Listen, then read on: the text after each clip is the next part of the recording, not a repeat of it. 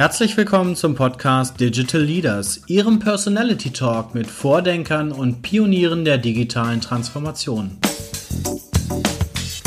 Hier bekommen Sie wertvolle und spannende Insights aus erster Hand, um Ihr Unternehmen in Bezug auf Leadership und HR fit für die digitale Zukunft zu machen.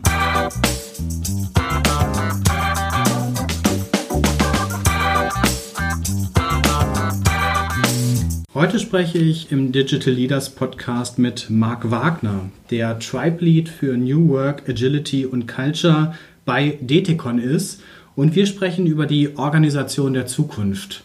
Marc, erzähl doch mal, was ist ein Tribe Lead und äh, wer bist du und was machst du genau bei DTCon? Genau, also erstmal freue ich mich sehr, wieder hier zu sein, äh, Sebastian, auf die, auf die Diskussion äh, mit dir. Ähm, ja, erstmal Tribe Lead, also dem einen oder anderen ähm, äh, Zuhörer dürfte ja so das Spotify-Modell bekannt sein, in dem ähm, wir über Chapter und Tribes sprechen, über Squads, Gilden etc.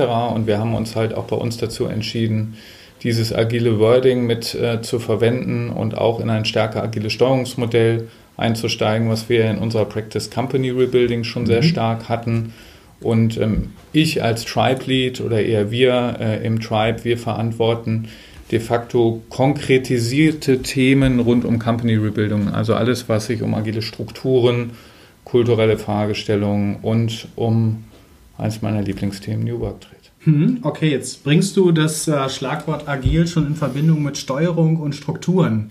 Ja. Für manche vielleicht eher ein Widerspruch. Äh, das sind vielleicht aber auch eher die, die sagen, mit Agilität rechtfertige ich mein Chaos.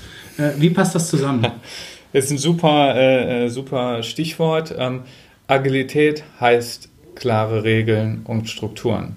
Weil ich meine, bei Agil ähm, geht es letztlich um die Frage, wie erzeuge ich mit den bestehenden Ressourcen den höchstmöglichen Kundenwert, Ad 1 und Ad 2, wie gelingt es mir, das, was ich bisher in einer hierarchischen Struktur in Form von Führungskräften, Leadership sehr stark auf einzelne Personen äh, ähm, konzentriert hatte, das ins Team zu geben.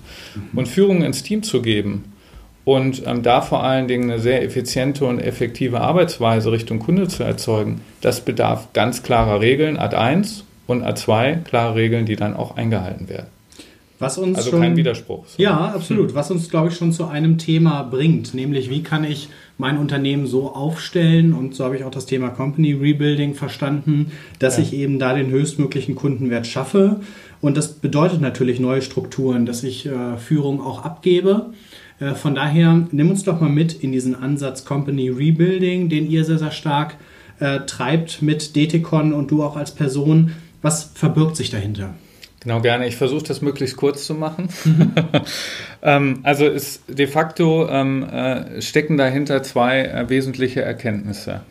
Ähm, die eine Erkenntnis ist die, ähm, wir befinden uns heute in einem Zeitalter, wo ähm, Talente mit wichtigen Skills das absolut knappe Gut sind und der Differenzierungsfaktor. Technologie macht keinen Unterschied mehr, ist frei verfügbar.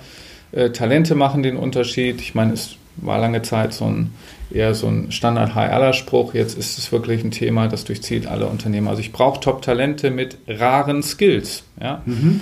Und die kriege ich nicht so leicht. Ja? An die komme ich nicht dran, weil da konkurriere ich mit ganz vielen anderen. Ergo muss ich mich primär auf meine bestehenden Mitarbeiter und meine bestehende Workforce konzentrieren. Das heißt, eine Hypothese oder eine Annahme in dem Modell Company Rebuilding ist, ich habe eigentlich im Unternehmen alle Skills vorhanden, um Neues um neue Geschäftsmodelle, neue Strukturen hervorzubringen. Ich muss nur ein Umfeld schaffen, in dem diese Potenziale der bestehenden Mitarbeiter freigesetzt werden können. Mhm. 1. Der zweite Punkt, und der kommt aus, ja, ich bin seit 95 äh, im Geschäft und ähm, ein Thema, was sich so durch meinen Lebenslauf zieht, ähm, ist das Thema Transformation. Ich habe immer mit Transformations- Restrukturierungsthemen zu tun gehabt, teilweise auch mit der dunklen Seite, Personalabbau, Turnaround etc.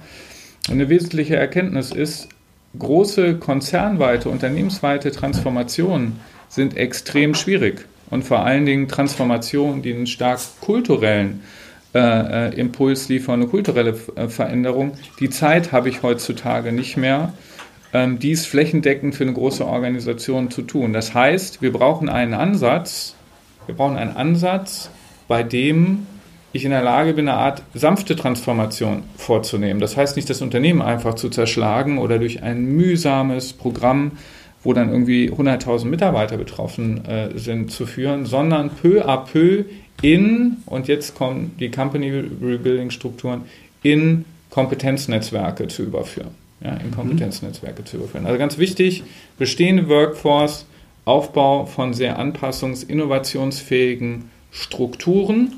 Da setzt Company Rebuilding an und noch ein Mini-Punkt und dann am besten mal einsteigen. Ähm, ähm, das, was uns hier zugrunde liegt, sind, ist eine Analyse von vielen Best-Practice-Beispielen in den USA, aber auch vor allen Dingen in China mit Haya etc. Da hatte ich schon ein paar mhm. Mal drüber berichtet.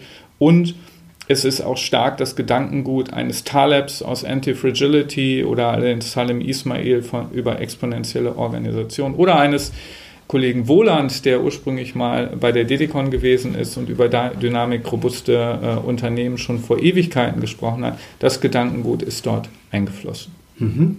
Okay, jetzt sprachst du gerade schon über Rare Skills, Kompetenznetzwerke. Im zweiten Teil des Gesprächs wollen wir auch nochmal über Future Learning, wie kann ich das ja. sozusagen auf der individuellen Ebene entwickeln, mich da als Unternehmen aufstellen, sprechen. Da können wir das bestimmt nochmal weiter vertiefen. Gerne. Ich würde gerne nochmal einen Begriff klären, der immer so durch Organisationen geistert im Moment, nämlich der Begriff der Transformation den viele wahrscheinlich gleichsetzen mit irgendwie Change und Transformation ist irgendwie absehbar. Jetzt hast du aber auch schon gesagt, ich will eigentlich so eine permanente Innovationsfähigkeit durch das Company Rebuilding erreichen. Wie definierst du Transformation?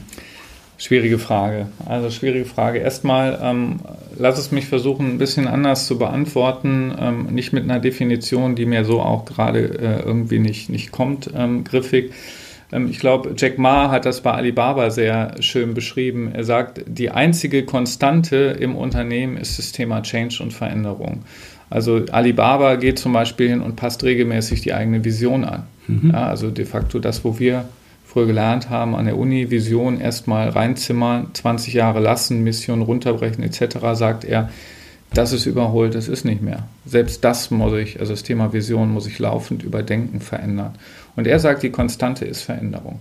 Und wenn ich diesen, ähm, wenn ich äh, äh, quasi diese, diese Hypothese, wenn ich sage, das trifft für mich, das trifft für die Organisation der Zukunft, äh, trifft das zu, dann muss ich mich ja mit der Frage beschäftigen, wie wird das, was wir als Transformation, Change, wie auch immer bezeichnen, wie wird das Bestandteil der DNA des Unternehmens? Soll heißen, wie wird es etwas, wo ich gar nicht mehr drüber spreche, mhm. weil es komplett normal ist. Veränderung ist komplett normal. Und damit, und hast du eben schon gesagt, gehen wir nachher dann auch nochmal drauf ein, damit einhergeht auch die Frage, ist das Thema konstantes Lernen Bestandteil der DNA des Unternehmens? Das heißt, für mich geht es weniger um die Definition des Buzzwords als vielmehr um die Frage, wie komme ich, wie, wie sorge ich für eine aus dem Unternehmen induzierte konstante Veränderung, die nicht als was Besonderes oder als Bedrohung angesehen wird. Mhm. Das ist ein gutes Stichwort. Wie wird das Thema denn angesehen? Weil ich kann mir vorstellen, dass das durchaus auch auf die Befürchtung stößt, haben wir dann gar keine Zeit mehr, um auch mal durchzuatmen, wenn wir Veränderungen umgesetzt haben. Wie geht ihr mit dieser Frage um? Ja, das ist natürlich ein ganz wichtiger Punkt. Also da schwingen eigentlich zwei Aspekte mit. Also zum einen der Aspekt, dass ähm, gerade Change Management, deswegen versuche ich den Begriff auch äh, äh, zu, zu vermeiden, ähm, eher so den Touch des, ach, da ist so eine vom Business disjunkte Truppe am Start, die mit esoterischen Methoden guckt, dass sich die Mitarbeiter gut fühlen ähm, und die im Zweifelsfall, ich habe die Auflösung vieler Change-Bereiche miterlebt, ähm, die im Zweifelsfall keine Wirkung äh, entfalten können. Dann nennt man es Transformation, aber das ist, ist, ist, ist dann ähm, das, das ist dann, ist dann was, äh, ist dann das Zweite. Und, und damit einhergeht natürlich auch das, was völlig normal ist und was natürlich in Deutschland maximal ausgeprägt ist, weil wir ja sehr viele Sicherungsstrukturen auch haben, ähm, die absolute Angst und ähm, der Widerstand gegen Veränderung, der bei uns ja ausgeprägt ist wie nichts anderes anderes. Ich habe das Glas immer halb voll. Ich gehe bei einer Technologie erstmal vom Bösen ab. Ähm, da kommt die böse künstliche Intelligenz, da kommen die bösen Chinesen mit ihrer bösen Technik, die böse Dinge machen. Und das mag an vielen Ecken sogar teilweise stimmen, nur ich kann mich halt nicht laufend diesen Veränderungen verschließen mhm. und durch Regularien abschotten. Das heißt, das sind so die, die zwei finde ich so die zwei Hauptpunkte, die, die das Thema Transformation und Change so unglaublich mhm. schwierig machen. Zum einen, dass es so ein bisschen verpönt ist und eher so im Nice to Have, neben all dem Number Crunching und lass mal hier Hardcore mhm. Durchziehen. Ähm, und zum anderen, dass es natürlich ein Thema ist, was viele Mitarbeiter im Markt erschüttert, nämlich aus der Komfortzone raus sich verändern müssen. Ja, jetzt hast du gerade über Methoden und Wirksamkeit gesprochen. Vielleicht kommt es auch auf diese Punkte an, um den Mitarbeitern in so einem Prozess deutlich zu machen, dass es nicht nur irgendwie der nächste Change und äh, wir lassen euch gar keine Zeit mehr zum Durchatmen, sondern wir enablen euch eher, äh, euch permanent selber zu hinterfragen, zu häuten, Dinge auch anders zu machen. Da können wir gerne gleich nochmal drüber sprechen. Ja. Ähm, du hast auch schon gesagt, ihr habt viele Good Practices auch in China identifiziert. Ja. Da bist du ja auch nachweislich Experte für, für das Thema und hast gerade so ein bisschen auch die deutsche Perspektive auf das Thema Veränderung dargestellt. Gibt es da was, was wir von den Chinesen lernen können, so im Mindset? Ja, definitiv. Also das ist, ich bin, bin ja, ähm, ich habe jetzt am Anfang gar nichts zu mir gesagt, ich bin äh, mit, einer, mit einer Chinesin verheiratet, also bin der chinesischen Kultur auch privat sehr verbunden, komme mit der Kultur auch sehr, sehr gut klar, in vielen Ecken ehrlich gesagt besser als mit einer ähm, europäisch äh, schräge deutschen ähm, Kultur. Ähm, und was, was, was ich in China wirklich sehr breit, auf sehr breiter Fläche erlebe, ist zum einen diese absolute Wissbegierigkeit. In Deutschland sagen wir auch, die kommen zu uns rüber und klauen. Ähm, mhm. Aus deren Sicht ist es eher, hey, ich übernehme Best Practices, ich lerne, ja, also das ist eher ein Kompliment. Äh, zum anderen die unglaubliche Offenheit, Neues aufzunehmen, für sich persönlich zu adaptieren und erstmal auszuprobieren, ohne darüber nachzudenken, was sind denn die bösen oder die, die, ähm, sag mal, die kritischen Effekte, was nicht immer gut sein muss, ähm, aber was natürlich ein Thema Innovation, Innovationsfähigkeit, unglaubliche Geschwindigkeit gibt. Und, und das geht genau mit dem Thema Geschwindigkeit einher. Ich sage immer gerne, Innovation ist nett, Design Thinking hat uns in eine Ecke gebracht, wo wir gerne Prototypen basteln und ähm, uns freuen, wenn wir das, den MVP haben. Aber dann fängt ja der Spaß erst an. Dann geht es mhm. nämlich um Exekution Richtung Kunde, das Thema profitabel machen, auf die Straße bringen, optimieren. Und gerade bei der zweiten Phase sind Chinesen unglaublich gut, weil sie sich in einem konstanten Wettbewerb mit anderen fühlen mhm. und immer sagen, ich muss besser, besser, besser werden. Und ähm, es gilt so, gibt so eine schöne Regel, das hat mir mal äh, ein chinesischer Manager, hat mir das mal mitgegeben. In den USA gilt irgendwie die Regel, wenn ich mit einer Idee auf den Markt gehe, drei Wochen habe ich den ersten, den ersten Nachmacher, der mich angreift. In China gilt ein Tag. Hm. Und wenn wow. ich sage, ich bin mit einer Idee draußen und nach einem Tag hängt mir der erste im Nacken und ich sage, Eingang, Technologie ist keine Differenzierung mehr, ich kann mir keine Wagenburg mehr durch Technologiekompetenz oder durch Assets aufbauen, dann ist es eine Sache, wo ich einfach immer schneller besser sein muss. Mhm. Übertreibung dient ja der Verdeutlichung. Ist es in China dann vielleicht so, dass das schon so stark im Individuum verankert ist, dass ich diese Kultur im Unternehmen gar nicht mehr aufbauen muss und anders eher in Deutschland gucken muss, wie kann ich vielleicht auf beiden Ebenen, da wollen wir ja drüber reden, sprechen, ähm, äh, dass ich auf beiden Ebenen vielleicht ansetzen muss, um diese Kultur des des permanenten sich Transformierens reinzubringen? Also ich glaube, das ist genau das richtige Stichwort. Es gibt kein ähm, Entweder-Oder, sondern sowohl als auch, sondern ich glaube, die große Chance besteht da drin. Ähm, deswegen finde ich Beispiele aus anderen Ländern auch so spannend. Ähm, ähm, Elemente zu übernehmen und für sich den persönlichen, den individuellen Best Practice zu finden. Und der individuelle Best Practice ist halt auch nicht,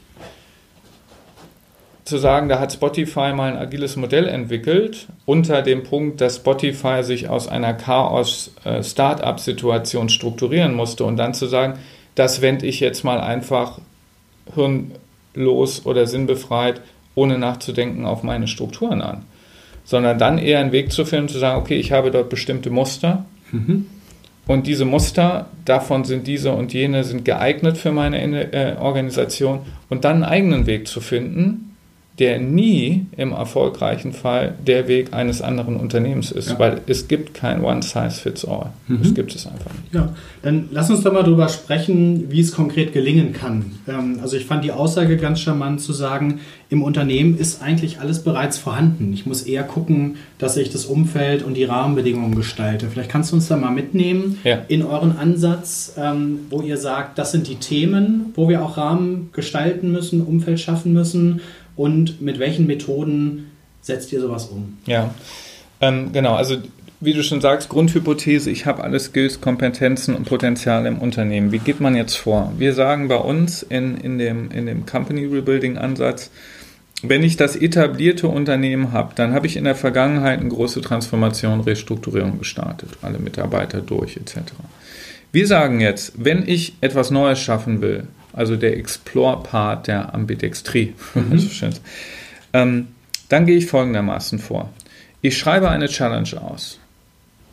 Eine Challenge, die sich mit dem Thema neues Geschäft beschäftigt. Mhm. Und die Challenge, und da bin ich bei Wohland, die Challenge muss so appealing sein, die muss so cool formuliert sein, die muss so attraktiv sein, dass sich Talente darauf bewerben. Mhm. Also ganz wichtiger Punkt, ich gehe nicht von einem Push-Prinzip aus oder HR sucht mühsam Leute, die Neues besetzen oder ich muss sie mir noch extern rekrutieren, sondern ja. wir gehen von der Hypothese aus, wenn ich eine Challenge formuliere und auf einen Marktplatz stelle und Strukturen im Unternehmen habe, die sagen, hey, es macht, es ist für dich möglich, deine Zeit auf diese Challenge zu allokieren, dann kommen die Talente. Also ich muss sie nicht finden, die kommen selbst durch die Formulierung über diesen Marktplatz sichtbar. Genau und durch die mhm. durch die Formulierung der Challenge. Also mhm. Äh, finde ich, also hat Wohland schon 2000, ich glaube sechs oder drei oder wie auch immer äh, drüber. Finde ich ganz spannend. Talente bewerben sich auf Challenges. So, jetzt kommt der zweite Punkt. Und der zweite Punkt ist extrem wichtig. Ähm, der ist, wenn ich diese Person gefunden habe, wenn die sich gebildet mhm. haben um diese Challenge. Und in Good to Great heißt es so schön, get the right people on the bus ist an der ersten Stelle. Bin ich auch absolut äh, äh von überzeugt.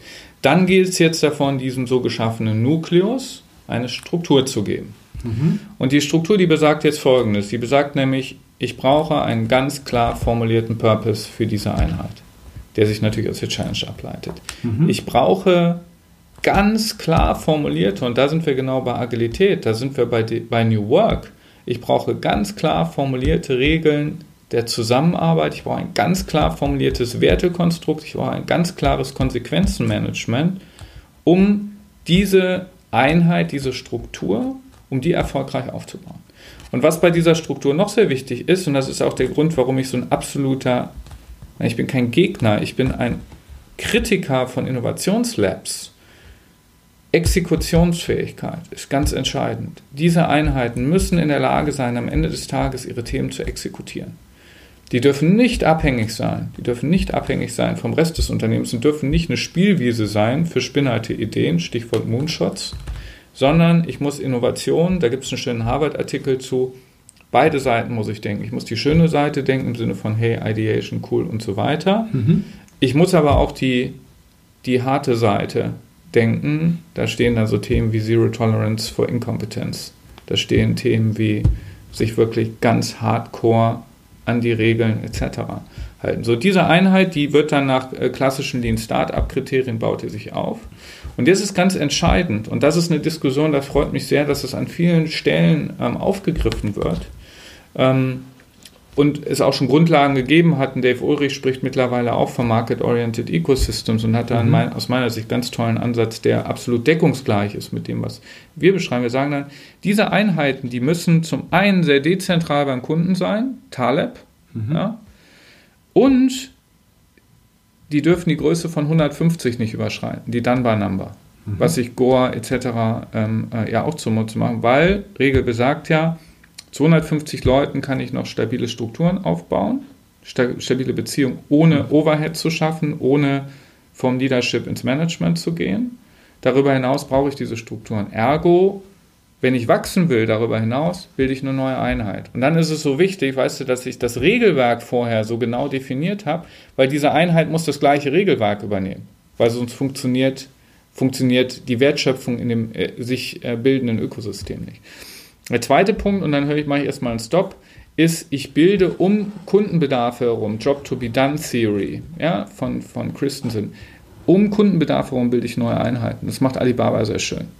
Ja, das mhm. macht Alibaba sehr schön. Auch eine Tencent, ja.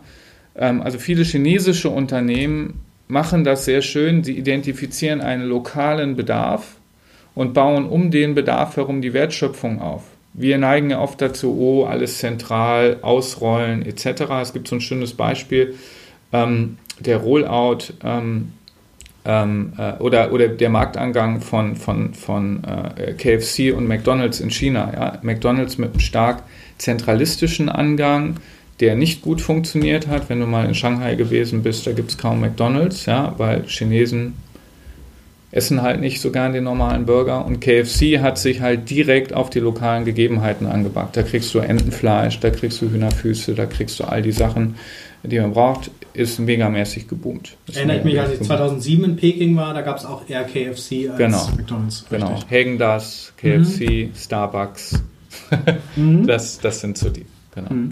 Magst du uns mal so ein Beispiel für so eine Challenge geben, wie ich sowas formulieren kann? Ja, also eine Challenge ist, ähm, ich versuche jetzt mal was aus unserem Kontext äh, zu ziehen. Ähm, in unserem Fall, wenn wir sagen, okay, ich möchte, und da kommt dann das Thema OKR im Zweifelsfall auch rein, oder die Objectives, ich, ich möchte Company oder wir möchten Company Rebuilding als führenden Ansatz für die Transformation von Unternehmen in Deutschland etablieren. Mhm. Beispiel. Mhm. Ja, also eine appealing, visionäre, ambitionierte Vision, die ich auch schön in Einklang mit einem Objective von OKRs in Verbindung bringen kann. Mhm.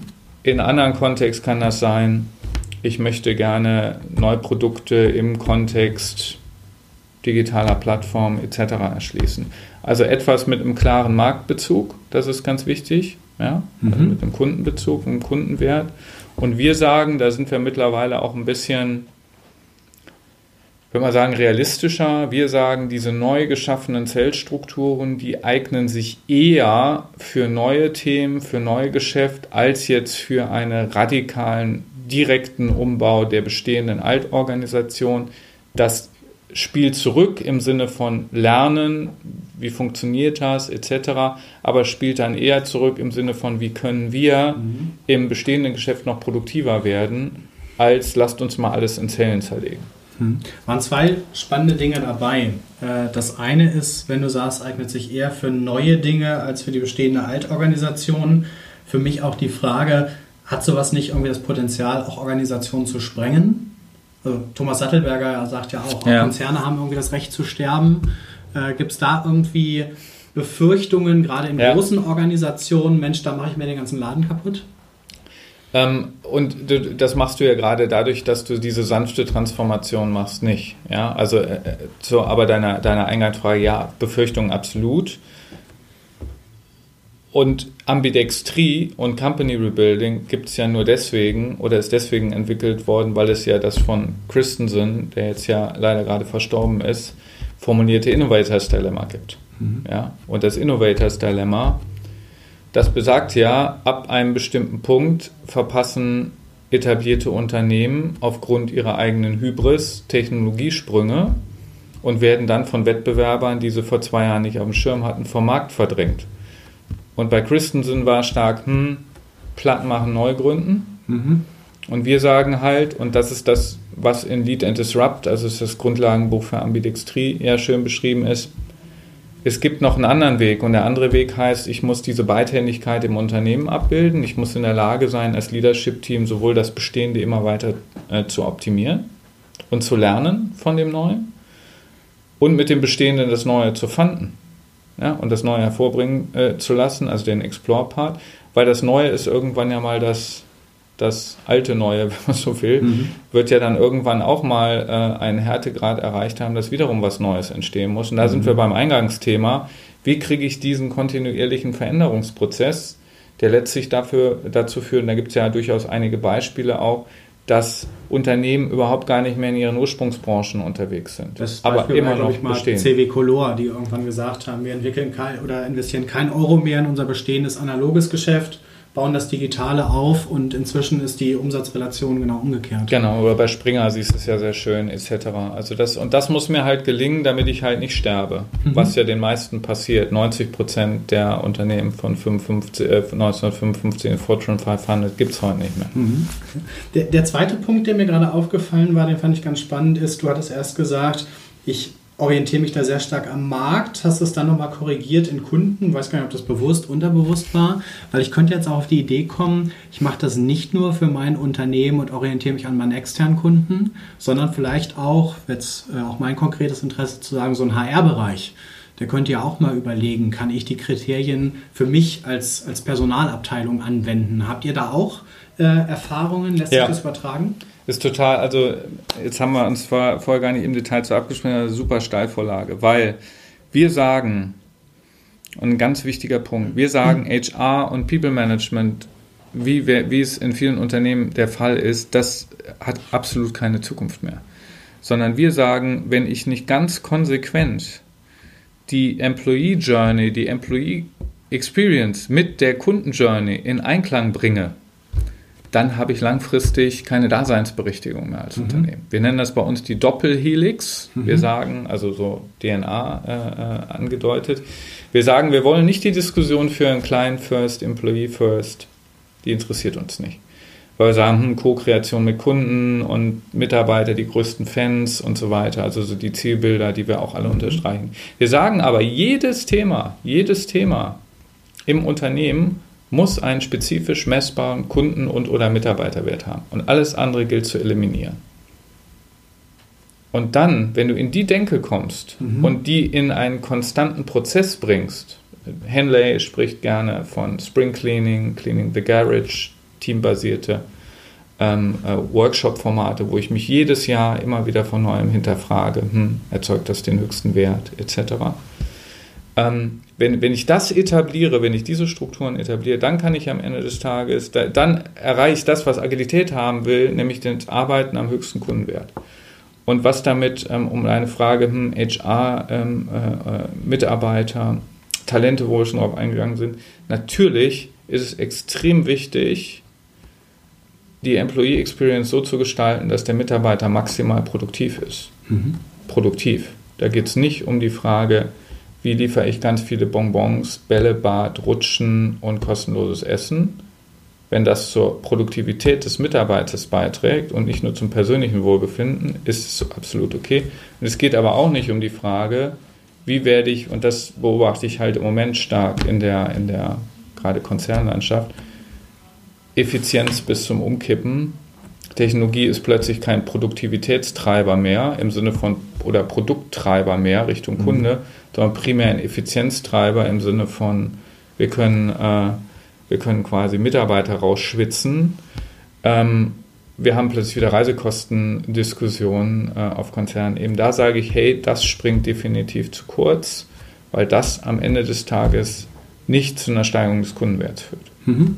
Gleichzeitig muss aber sicherlich auch für den Mitarbeiter Leistung und Zufriedenheit in einer guten Balance stehen, oder?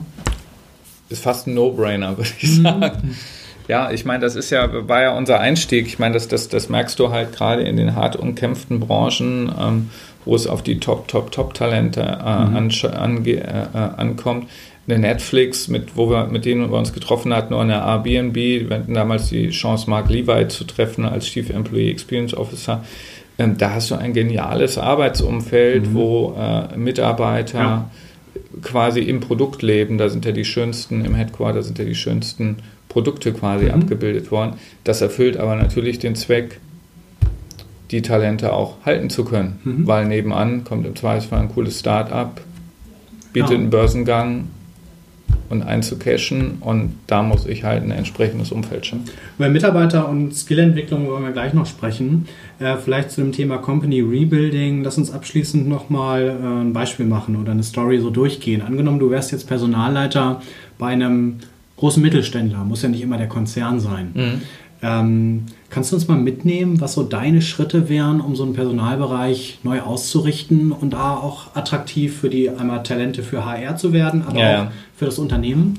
Wir sind jetzt, also ich meine, wir haben bei uns in der, in der Company Rebuilding Story etwas formuliert, was wir Zero Overhead nennen. Also wir sagen eigentlich, klassisch HR in der Funktion soll es gar nicht mehr geben, mhm. sondern entweder in Form von Rollen in den Zellstrukturen vorhanden sein oder nur bei absoluten Top-Skills, würde ich mal sagen, oder Spezialskills wie Legal-Aspekten etc. vorhanden mhm. sein. Also das mal vor die Klammer ge ja. äh, geschoben. Finde ich total spannend. Vielleicht können wir das auch gleich mal vertiefen. Ich habe mit dem, mit dem Florian Schroth, glaube ich, mal diskutiert, brauchst nicht irgendwie, gerade so in kleineren Unternehmen, die vielleicht auch eher technologiegetrieben sind, äh, sowas wie ein Pop-up-HR wo ich sage, ich enable eigentlich eher Leute aus dem Business. Vielleicht geht da mal ein erfahrener Personaler mit rein, dass die sowas langfristig selber übernehmen können, on demand und quasi nah am, am Nutzen für, äh, für das Business.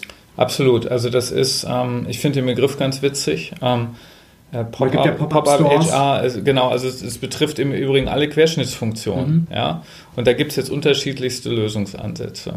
Also eins, das hat Haya sehr schön beschrieben, äh, also der große White Goods äh, mhm. Hersteller, der chinesische, da wird jede ähm, Querschnittsressource Richtung Kunde verrechnet. Mhm. Ja, also das heißt, eine kundenbezogene Einheit zieht sich für eine spezifische, kann entscheiden, ob sie für eine spezifische Aufgabe einen HRler zieht, Beispiel bei Recruiting, unterstützend Talentmanagement, und dann wird diese Ressource verrechnet und wird incentiviert genauso wie diese kundenbezogene Einheit. Also das mhm. heißt, sie partizipiert an dem Kundenerfolg. Mhm. Führt dazu, dass natürlich die, die kundenbezogenen Einheiten, die richtig gut performen, die haben Zugriff auf die Top-Querschnittsleute und die nicht so top, die bleiben eher im Pool zurück ähm, und werden perspektivisch dann eher, würde man sagen, nicht mehr gebraucht. Das ist ein Mechanismus. Also die, mhm. die Verrechnung oder Incentivierung von Querschnittsfunktionen Richtung Kunde. Erster Punkt. Zweiter Punkt. Wenn wir an Digitalisierung glauben, und tun wir mal so, dann müsste doch ein Großteil von dem, was klassisch HR macht und auch andere Querschnittsfunktionen durch Technologie erfolgen. Haken dran, oder? Du mhm. nickst? Genau. Das fand ich war auch bei Airbnb sehr schön zu sehen. Da hatten wir den Termin mit, mit, mit Marc und mit, dem, ähm, mit seinem ähm, ITler, mhm. Tech-Kollegen. Die haben Workday im Einsatz. Und da war, das sind wir jetzt mal ein bisschen durchgegangen, also vieles von dem, wo wir Ressourcen reinstecken, das ist da komplett automatisiert, digitalisiert. Hammer. Also das ist so der, der zweite Punkt. Der dritte Punkt ist der, wenn du jetzt mal wenn du jetzt mal überlegst Richtung, Richtung Business und, und Richtung Führung in einem, in einem agilen Konstrukt, wo ich im Zweifelsfall Führungsaufgaben noch von fachlichen Aufgaben trenne, also jemanden habe, der die People Development Themen macht und einer, der sich um das Fachliche kümmert. Weil das ja unterschiedliche Fähigkeiten sind, die man, die man braucht. Auch dann, dann ist es doch total logisch, dass sich um Fragen wie Recruiting, Talententwicklung, all das, wo sich heute viele zentrale HR-Einheiten mit beschäftigen, dass sich damit erstmal dieser People Development Leader und die Führungskraft beschäftigt. Hm. Ist People Development so wichtig, um es HR zu überlassen? Das ist eine, ich lasse mich einen Moment nachdenken, damit es ein bisschen reflektiert darüber kommt. Ich würde sagen, ja. Ich würde sagen, ja, nicht weil HR schlecht ist, sondern weil es so ein zentraler Teil der Führungsaufgabe ist. Also bei uns heißen die Führungskräfte People Development Leader. Mhm. Und deren Job ist, Mitarbeiter zu entwickeln. Und ein Großteil der zum Beispiel individuellen, äh, der, der Trainingsthemen, der Fragen der Weiterentwicklung, hat nichts mit HR zu tun. Das sind individuelle Coaching-Gespräche, mhm. das ist Peer-Coaching, das ist Teilnahme an Formaten, das ist Co-Kreation mit einem Kunden das hat mit HR überhaupt gar nichts zu tun, sondern das ist Teil der People Development Aufgabe. Hm. Und wenn du dir das, also wenn du dir das anschaust, also eine große, also Automatisierung, dann eine Überführung in Richtung der, der, der, der, der Führungskräfte. Dann bin ich bei einem Thema, weil ich sage nicht, ich brauche keinen HR mehr oder ich sage, ich brauche keinen HR mehr, sage ich ja, aber ich brauche einen People Development, ich brauche einen People Development Leader als Führungskraft und ich brauche einen Chief Employee Experience Officer. Ich bin von dem Thema total überzeugt. Weil was heißt denn das? Es heißt, es muss doch jemand geben, der einen Rahmen setzt, in dem Mitarbeiter maximal Produktivität entfalten können. Das heißt, für mich ist es total logisch, wie bei Airbnb, Immobilien beim Chief Employee Experience Officer zu verorten, mhm. weil die Immobilien, die sorgen letztlich dafür, ob ein Mitarbeiter sich wohlfühlt, produktiv ist, etc. Es macht total viel Sinn, die interne IT beim Chief Employee Experience Officer zu verorten, weil das ist der Enabler, das Produktivitätsgut für alles, auch im agilen Kontext. Es macht total Sinn, zentrale Empfehlungen auszusprechen. Was sind die besten Schulungs-, Trainings-, Weiterbildungs-, Technologie, mhm. hast du nicht gesehen, Angebote? Und da etwas bereitzustellen, wo der Mitarbeiter in der Lage ist, sich wie es individuell rauszuziehen, weil mein größtes Problem im Moment, wenn es um Lernen geht, ist, gibt viel zu viel. Mhm.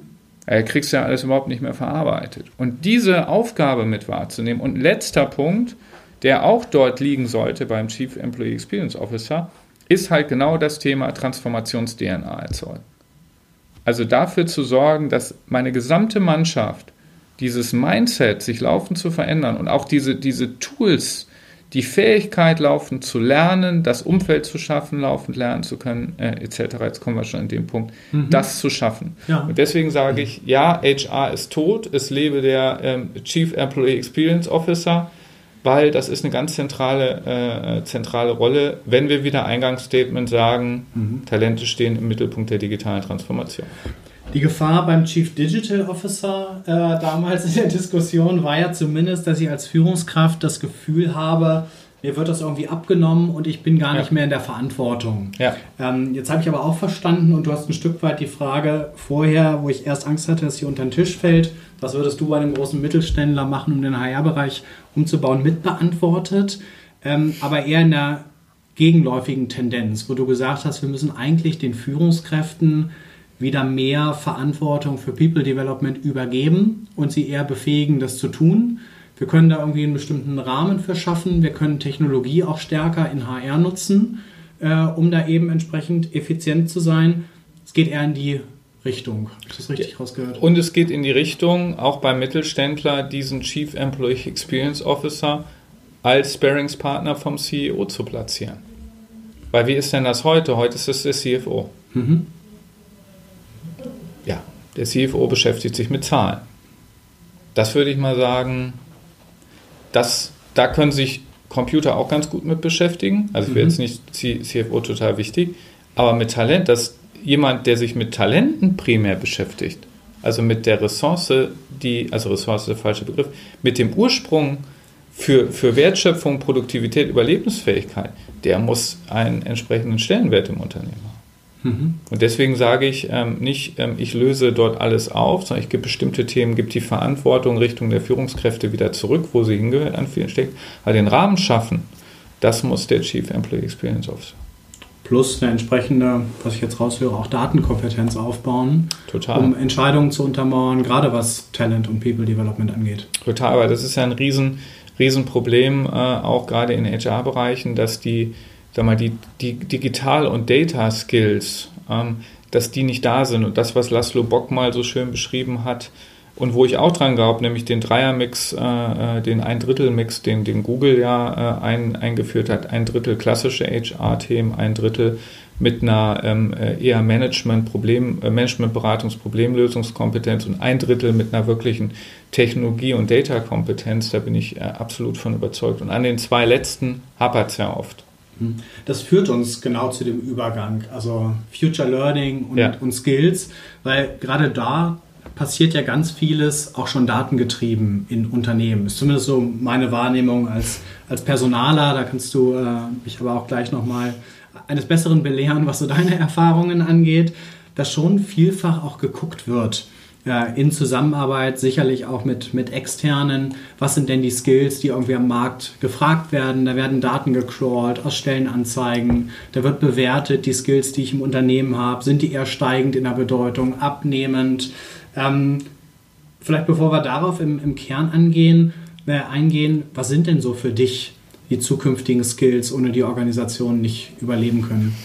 Ja, ähm, ich würde jetzt mal sagen, ähm, eine komplett pauschale Antwort in einem sehr diversen Unternehmensumfeld, wo dann im Nachgang äh, äh, zig Leute schreiben, ey, das ist total Bullshit, passt nicht, ähm, lässt sich, glaube ich, nicht, nicht so liefern. Aber es gibt so gewisse Meta- Fähigkeiten, würde ich sagen, die einfach vorhanden sein müssen. Da ist mit Sicherheit das Thema Computational Thinking. Mhm. Also in der Lage zu sein, jetzt nicht zu programmieren, das wird ja häufig leider, finde ich, verwechselt. Also da müssen irgendwelche armen Menschen müssen Python-Kurse oder sonst was belegen und Gibt's sind ja dann so viele Low-Code-Plattformen, genau, die mir das irgendwie heute abnehmen. Genau, und sind dann die Digitalprofis, aber es geht ja um ganz andere Dinge. Es geht zum einen um die Frage, bin ich in der Lage als Unternehmen den Härtegrad von Technologien einzuschätzen. Da ich immer ein großes Problem.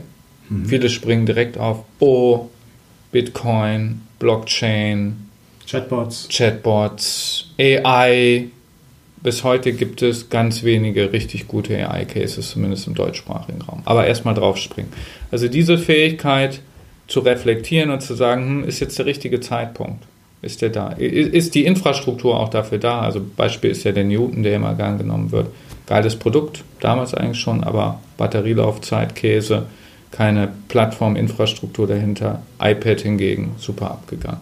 Also das zu können. Der zweite Punkt ist, die Schnittstelle zwischen Business und Technologie überhaupt herstellen zu können. Also nicht der super Techie zu sein, der Data Science, Tüdelü, Superanalysen, äh, CRISP-DM-Modell und hast nicht gesehen, ähm, ähm, nur kann und auch nicht der reine BWLer, der von Technologie keine Ahnung haben, sondern dieses Bridging herzustellen, was ähm, nicht einfach ist aus meiner Sicht. Also zu sagen, okay, was heißt denn das jetzt? Wie transformiere ich jetzt die Technologie in Geschäft? Wie transformiere ich die in effiziente Prozesse? Ähm, der dritte Punkt, da haben wir jetzt eher drüber, ähm, äh, schon drüber gesprochen. Und der ist jetzt wirklich Meta, Meta, sehe ich aber ein großes, ähm, äh, ein großes, großen Aufholbedarf, gerade in Deutschland dieses Neugier und Bock auf Neues. Also Lernfähigkeit und Bereitschaft, um mal sanft mhm. in das Thema zu wechseln. Das ist uns einfach über unser Bildungssystem so konsequent abtrainiert worden und dann über die Dinosaurierorganisationen, in denen wir teilweise unterwegs sind, die ja die industrielle Revolution quasi bedienen sollten mit Hierarchien und da gab es ein paar Leute oben, die das Brain hatten und der Rest hat abgearbeitet. Ähm, diese, diese Neugier und Bock auf Neues den Menschen wieder bei, beizubringen, ja, wieder beizubringen äh, und ihnen auch die Fähigkeit mitzugeben, Eigenverantwortung zu übernehmen. Weil Agilität wird gern darüber gesprochen, oh, die Führungskräfte müssen Führung abgeben. Haken dran, für manche ein Problem. Mhm. Aber die Mitarbeiter müssen auch in der Lage sein, diese Verantwortung aufzunehmen und in Richtung Value zu steuern und das fehlt häufig. Ja, unsere Eingangsfrage war ja auch, wie wird denn Transformation dann Bestandteil der Unternehmens-DNA? Und ich glaube, gerade was Lernen jetzt angeht, weil wir jetzt auf der individuellen Ebene sind, ist, äh, sind natürlich die, die Formate ähm, ganz, ganz wichtig neben den Skills, aber auch, was Unternehmen vielleicht strukturell ändern müssen, um dahin zu kommen. Du hattest auch vorhin, gezeigt, äh, vorhin gesagt, bei der Challenge, auf die sich dann Talente bewerben, die müssen auch irgendwie Zeit haben, sich darum zu kümmern. Ja, was ist da so eure Antwort an eine Organisation, ja. die auch sagt, Mensch, äh, für, für Lernen äh, können wir jetzt eigentlich nicht noch groß Zeit zur Verfügung stellen neben den zwei Trainingstagen im Jahr? So, super Punkt. Also erst, erstes Statement, Arbeitszeit und Lernzeit müssen mindestens gleichgewichtet sein. Also Lernen darf nicht ein Goodie sein, etwas, was ich Bulimie-lernmäßig einmal im Jahr mache, um es dann irgendwann vielleicht abzurufen, sondern Lern- und Arbeitszeit muss gleichgewichtet sein. Also Ganz entscheidend, weil sonst funktioniert es nicht. Mhm. Der zweite Punkt in Bezug auf die Challenge, und da gibt es viele Diskussionen. Es gibt so, oh, thank God it's Friday und gehe ich dann 20% und 10%, 100%. Für mich ist ganz klar der Punkt, das habe ich aus meiner eigenen Startup-Erfahrung, ähm, wo ich ähm, 100% an einem Thema gearbeitet habe und danach mein immer wieder Versuchen, mich mit neuen Geschäftsmodellen so neben dem Job ähm, äh, selbstständig zu machen. Das hat alles nicht funktioniert. Ich brauche 100% Dedication in Bezug auf die Challenge. Ab einem bestimmten Punkt. Also ich kann nicht mhm. sagen, jede Challenge und dann shifte ich laufend die Mitarbeiter um. Ich muss halt ähm, schon eine Aussage treffen, wie erfolgsversprechend ist diese Challenge, wie viel Potenzial steckt dahinter und da macht dann auch mal ein ganz schnöder mit, Business Case Sinn. Mit den 100% ist gemeint, dass ich mich in der Zeit wirklich nur um die Challenge richtig. kümmere und nicht um meine sonstigen Richtig, mhm. richtig, genau. Und das heißt halt, ich brauche, ähm, äh, auch da ist Hire ein schönes Beispiel, diesen Open, diese Open Platform for Talents, in der ich rotiere, in Richtung priorisierter Challenges. Mhm. Das ist auch ganz wichtig. Also diese Challenges, die schreibt jetzt nicht jeder Hans Wurst dahin, ja. sondern die müssen vorher von einem starken Leadership-Team mhm. priorisiert worden sein. Brauche ich dann noch Abteilungen oder habe ich nur noch diese um die Kundenbedarfe gebauten Einheiten, die sich um Challenges kümmern? Also ich glaube, Abteilungen brauche ich nicht mehr. Also ich brauche auch keine Bereiche mehr in der Form, weil da, ich meine, da muss man sagen, da ist halt, äh, sind agile Strukturen, wie Spotify und ähnliches eingeführt haben, halt super geeignet. Ich äh, bin in der Lage, äh, diese klassisch hierarchischen Strukturen durch Projektstrukturen zu ersetzen. Ich will es ein bisschen einschränken das trifft nicht zu für, für manche Spezialfunktionen. Es macht für mich absolut Sinn, für bestimmte gerade rechtliche oder regulatorische Compliance-Themen weiterhin fixe Abteilungen und Bereiche zu halten. Mhm. Ähm, auch für bestimmte Regeltätigkeiten, wo aber die Hypothese ist, dass die perspektivisch automatisiert werden können. Ähm, und ähm, wo ich auch mittlerweile fest von überzeugt bin oder andersrum, ich bin gar nicht mehr überzeugt von reiner Selbstorganisation und von Graswurzel und wir haben uns alle lieb. Das mag in bestimmten Settings super funktionieren. So, ich bin davon überzeugt, ich brauche ein sehr toughes, sehr visionäres, sehr, sehr gutes Leadership-Team was durchaus auch Strukturen folgen kann, die dem einen oder anderen eher militärisch vorkommen. Und darunter, in diesem Rahmen, den dieses Team gibt, da bewegen sich dann Teams sehr fluide, agil oder wie auch immer man das nennt. Aber ich brauche diesen fest vor. Ich brauche jemanden, der in der Lage ist, mit Vision, Weitblick, Marktkenntnis, all den Fähigkeiten, die wir vorher besprochen haben, einen Rahmen vorzugeben, in dem sich die Leute und Regeln vorzugeben, in dem sich äh, die Mitarbeiter bewegen. Und, und die richtigen People Development Leader als Transmissionsriemen. Absolut. Absolut. Absolut. Okay, bevor wir nochmal auf die Lernformate vielleicht auch kommen, du sprachst gerade schon Graswurzelinitiativen an, was ja auch eine, eine Möglichkeit ist, Lernen und Entwicklung voranzutreiben. Was sind weitere strukturelle Voraussetzungen, die ich vielleicht als Unternehmen für zukunftsfähige Lernumgebungen schaffen muss? Mhm. Also ich, ähm, wir sagen, ich hatte das, ich bin eben schon eingestiegen, äh, erstmal vorweg, wenn, wann funktioniert erfolgreich Lernen in einer Organisation? Ich brauche drei Facetten, muss ich bedienen. Ich muss die Lernbereitschaft der Mitarbeiter herstellen. Dankeschön. Ich muss die Lernfähigkeit der Mitarbeiter herstellen und ich muss ein geeignetes Lernumfeld schaffen. Mhm. Lernbereitschaft, Lernfähigkeit, Lernumfeld. Und alles drei. Und wir springen ja gerne auf Lernumfeld, wo ich Methoden und Angebote und so. Aber die beiden anderen Sachen sind mindestens genauso wichtig. Warum? Ich kenne das von mir selbst. Ich habe jetzt einen, mich, ich habe jetzt einen TED Talk, also einfach nur einen TED Talk auswendig lernen müssen. Oder habe gesagt, okay, ich lerne jetzt auswendig, um dann endlich mal damit auf die Bühne zu gehen. Ähm, es ist mir echt richtig, richtig schwer gefallen, mich lange auf diesen einen Text zu konzentrieren und ihn einfach nur schnöde auswendig zu lernen. Ich immer gedacht habe, oh, jetzt kannst du mal die Mail beantworten und komm, lass nochmal an den Rechner gehen und da ist noch eine interessante Info. Also dieses fokussierte, aufmerksame Arbeiten, dieses tiefe Eintauchen in diesen, jetzt sprechen viele gern von Flow, ja, in diesen Flow-Status zu kommen, um ein Problem auch wirklich tief zu durchdringen und zu verinnerlichen, das ist vielen abhanden gekommen. Und das heißt, ich muss dafür, dass ich das lerne, Räume schaffen. Was wir zum Beispiel machen, ähm, ist, wir sind große Verfechter von Deep Work. Also wir sagen, wir gehen dann, fanden am Anfang die Kollegen ein bisschen esoterisch, aber danach ähm, waren die Effekte, ähm, ähm haben, haben dann halt den Erfolg bewiesen. Wir gehen in eine Meditation, wir arbeiten drei Stunden lang hochkonzentriert, ohne Sprechen, ohne, äh, äh, ohne ähm, äh, Störung an einem Thema, haben dann noch eine Meditation, machen es nochmal, essen danach im Schweigen und haben dann eine Retro. Und wenn du das, das hört sich am Anfang total bescheuert an und sieht, und sieht auch ein bisschen schräg aus und ist irgendwie auch, finde ich, erschreckend, dass man sowas wieder braucht. Mhm. Ähm, aber es, es, es, da gibt es auch ganz witzige Videos zu, die, die wir da gedreht haben. Das, das sorgt dafür, dass Mitarbeiter äh, oder Menschen Themen auf eine ganz andere und viel tiefere Art und Weise erfassen. Ich glaube, das muss ich äh, zum einen erzeugen als, als Unternehmen, in der Lage sein, in diesen Zustand zu kommen, um Themen überhaupt ähm, zu erschließen. die Lernbereitschaft der Mitarbeiter erzeuge ich meines Erachtens dadurch, ähm, es gibt ja Unhappy Learning, ähm, wir arbeiten mit dem Herrn Hütter, also nicht Hüter, Hütter, zusammen, Neuropsychologe, spricht immer von Unhappy Learning. Lernen muss auch irgendwie so ein bisschen anstrengend, nicht cozy und unangenehm sein, damit es halt hängen bleibt. Und deswegen muss ich zum einen dafür sorgen, dass so ein laufender Sense of Urgency im Unternehmen ist, der mich, der mich weitertreibt.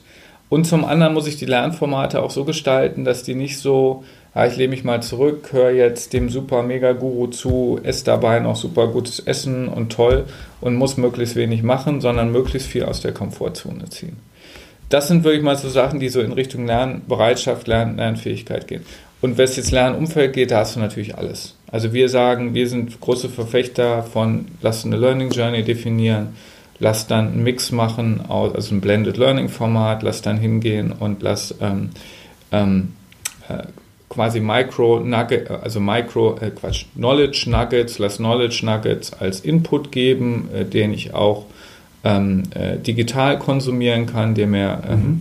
der mir ähm, quasi eine gewisse Grundlage statt, aber danach dann direkt schalten, eher ein äh, Offline-Format, wo ich mit anderen äh, dieses Know-how anwenden muss, äh, mhm. wo, ich, wo ich das in praktischen Kontext bringen muss. Ja. Ähm, weil das, was wir gemerkt haben, ist, das haben wir bei der Innogy im, im Projekt gemacht, in dem Programm Energize Our Work, da haben wir diese Arbeitskulturwerkstätten aufgebaut. Da haben wir auch die Frage, hm, wie bringen wir jetzt agile Methoden, Design Thinking und sonst was bei? Und das war immer anhand von ganz konkreten Problemstellungen. Und ähm, ich glaube, das ist ganz wichtig, dieses selbst erfahren anhand von realen Problemen ist ganz wichtig, wenn es um, um Lernerfolge geht. So und, ähm, und der letzte Punkt, und der die liefert dann den Rahmen Wertschätzung für Lernen. Das war ja das, worüber wir eingestiegen sind. Mhm. Das heißt, weg vom, vom Classroom hin zu kleinteiligeren Lernformaten. Du hast vorhin auch gesagt, ähm, eigentlich habe ich ja alle Ressourcen schon im Unternehmen. Ähm, wissen die Mitarbeiter selber, was sie zukünftig am besten lernen sollten? Und da bist du genau äh, bei einer der wesentlichen Rollen auch eines Chief Employee Experience Officers in Zusammenarbeit mit dem CEO oder dem Business, wenn man so will, das zu antizipieren. Und da kommen dann Daten spielen dann eine große mhm. Rolle und eine gute Marktbeobachtung und zu sagen, okay, wenn sich bestimmte Technologie dahin weiterentwickelt, was wir folgendermaßen belegt haben über Data, über unsere Data Scientists und hast nicht gesehen, dann wird sich dein Skill, dann wird dein Skill vielleicht nicht mehr so relevant sein, den du jetzt im Moment als Expertenausprägung hast, aber du hast dort einen Skill, wo du aktuell noch Rookie bist, mhm. wo wir dich über folgende Angebote ähm, entsprechend auf ein höheres Level heben können. Das ist ein Thema, wo wir im Moment mit den Haufe-Kollegen auch dran sind. Die haben ja einen ähnlichen Ansatz wie wir entwickelt mit Fleet. Ähm, und da ist auch ein ganz wesentlicher Punkt, zeigt, schaffe Transparenz den Mitarbeitern ihre, ihre Skills, Kompetenzen und Potenziale und gib ihnen eine Hilfestellung an die Hand, wie sie sich von A nach B bewegen. Mhm. Und das ist ein Rahmen, um da den Bogen und die Ehrenrettung mhm. für HR in der Zukunft nochmal zu liefern.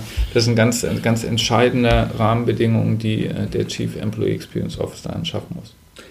Die gute Nachricht ist, HR wird überleben, wenn es ein Function Rebuilding hinbekommt.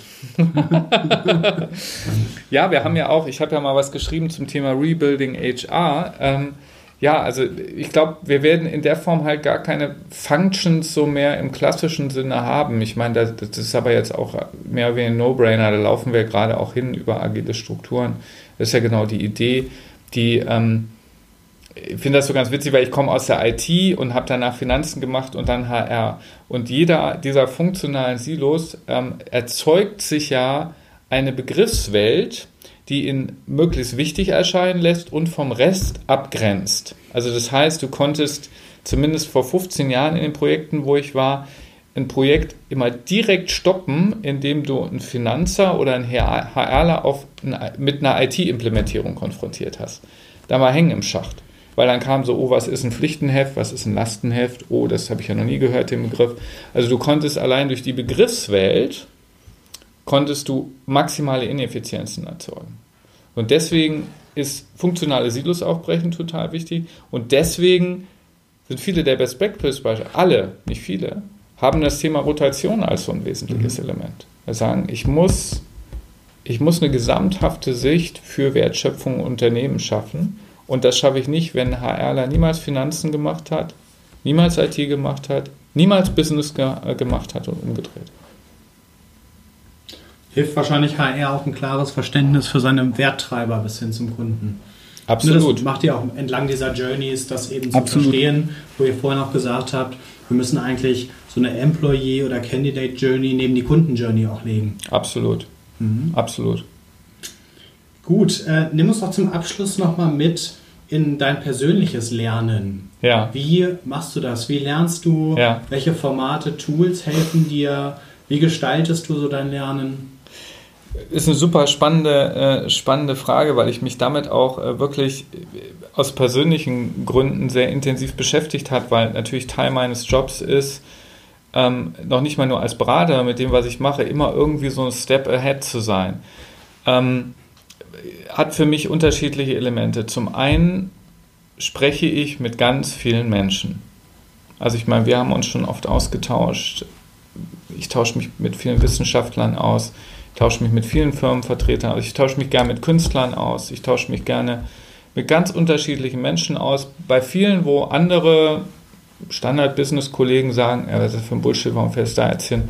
Willst du denn mit dem besprechen? Also ein möglichst breites Spektrum an Gesprächspartnern finden, mit denen man sich austauscht. Das ist für mich ganz wichtiger Bestandteil. Da allokiere ich auch wirklich sehr viel Zeit rein in dem Punkt.